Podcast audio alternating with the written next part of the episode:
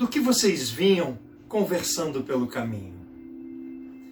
Meu irmão querido, essa pergunta de Jesus diz muito sobre como Deus se preocupa com a gente.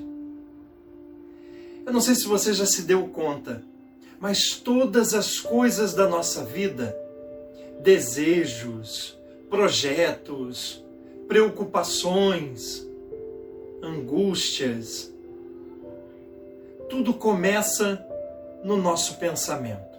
O nosso pensamento é o nosso grande campo de batalha. Quantas vezes nós não arrastamos pessoas, situações pela vida fora, porque alguma coisa aconteceu lá atrás. E a gente não deixa para trás aquilo que aconteceu.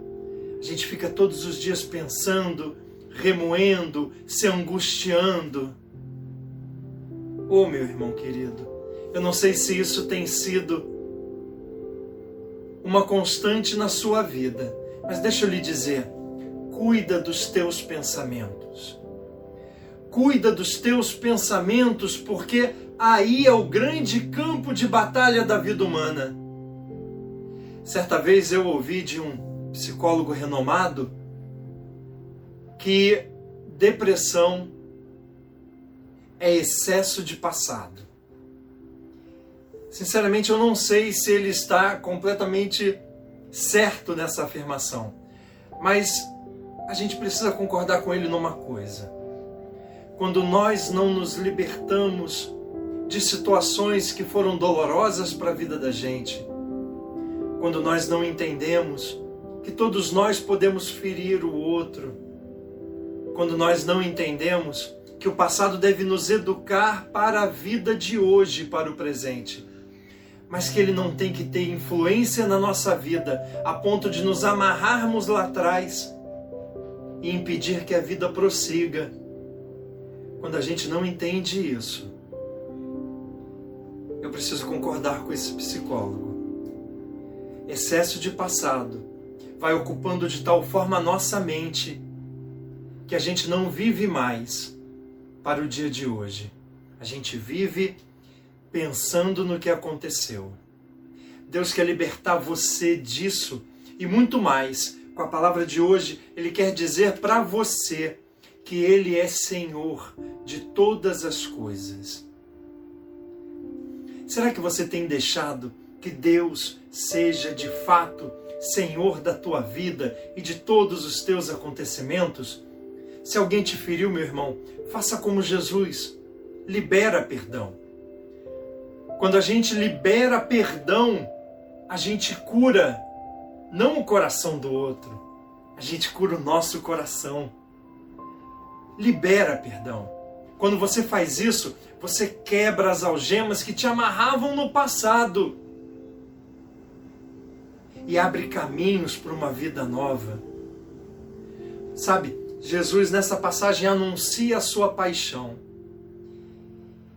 e quando Jesus fala da cruz, ele fala de perdão. Ele carregou tudo por você e por amor a você. Ele se deixou crucificar por amor. De vez em quando eu pergunto a crianças muito pequenininhas, eu pergunto assim: quem mais te amou?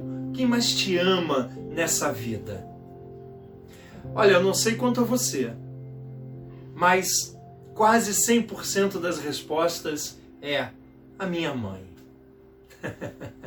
e eu fico assim, é, é, impactado com, com tanta positividade, mas a resposta não é difícil da gente entender. Ninguém se doou mais por mim, por você, do que a minha e a sua mãe, não é verdade?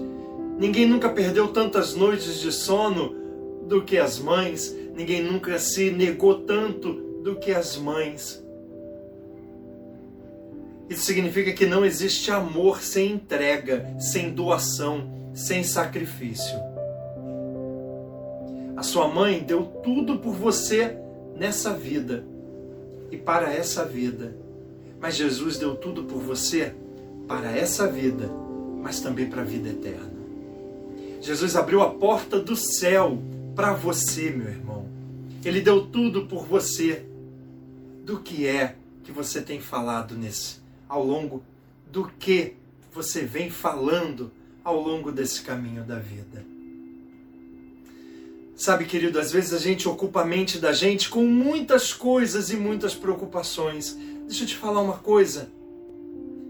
Deixa que Deus conduza a sua vida. Deixa que Ele conduza o seu caminho.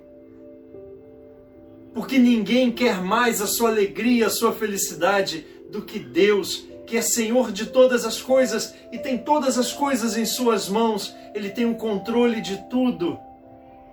E colocou nas mãos de Jesus a capacidade de gerar tudo em vida e dar vida nova àqueles que precisam recomeçar.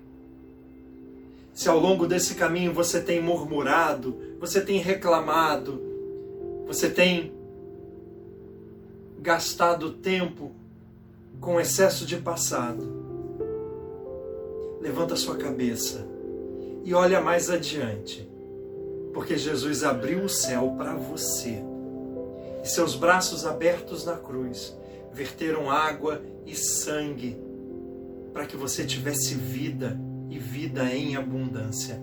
Levanta a tua cabeça, meu amado. Você é querido, você é amado. Jesus deu a vida dele por você. Então olha para frente.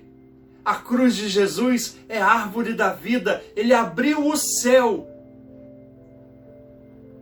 para que a gente parasse de, de viver de passado, passássemos a viver de eternidade. Você é um filho querido. Você é um filho amado. Viva como um filho querido. Viva como um filho amado. Deus te abençoe agora e sempre, em nome de Jesus.